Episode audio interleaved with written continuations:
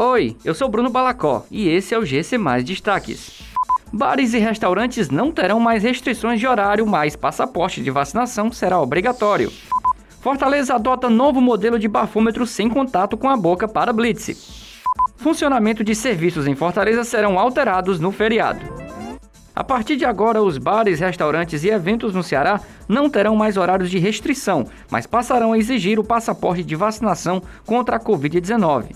A informação foi divulgada pelo governador Camilo Santana nesta sexta-feira em uma live nas redes sociais. A obrigatoriedade do passaporte de vacinação é válida para todas as pessoas que têm mais de 12 anos de idade, ou seja, estão na faixa etária que pode receber o imunizante. Crianças com menos de 12 anos não precisam apresentar o documento de imunização contra a Covid-19. Um novo modelo de etilômetro passivo adaptado para o momento de pandemia passa a ser utilizado na Operação Lei Seca e nas fiscalizações neste mês de novembro em Fortaleza. O bafômetro contém uma haste de metal que permite detectar a ingestão de bebidas alcoólicas no condutor apenas a partir do sopro, sem contato com a boca. A expectativa é que a nova tecnologia possa otimizar o número de testes de alcoolemia.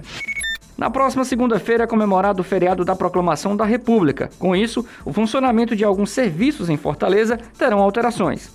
Nas agências dos Correios não haverá expediente durante o 15 de novembro. As lojas da Cagés estarão fechadas para atendimento, mas o serviço de manutenção da rede de esgoto vai funcionar em regime de plantão.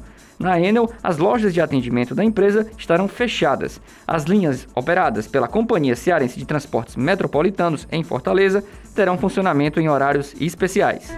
Essas e outras notícias você encontra em gcmais.com.br. Até mais!